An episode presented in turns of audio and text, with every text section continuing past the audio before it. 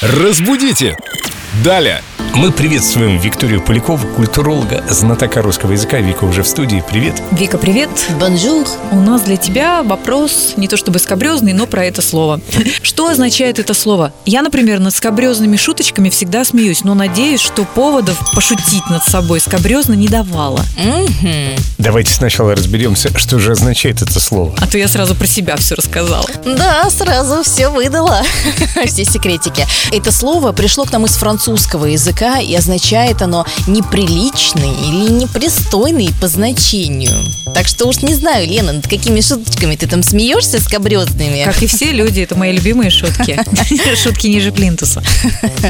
Как я понимаю, это слово родилось от французского скабрю, а мы-то как говорим правильно, скабрезный или скабрезный? Все-таки некоторые путаются. Скабрезный, скабрезные шуточки. Только так. Только так и никак иначе. Точечки у нас тут никуда не пропадают. А смеюсь над ними, получается, только я. Ну, выходит так, Лен. Ха-ха. А у вас какой-то свой интеллектуальный юмор. Ну ладно.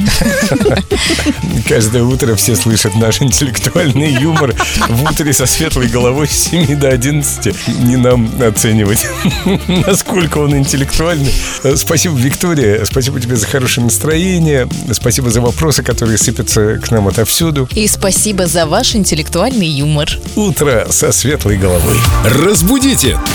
Далее!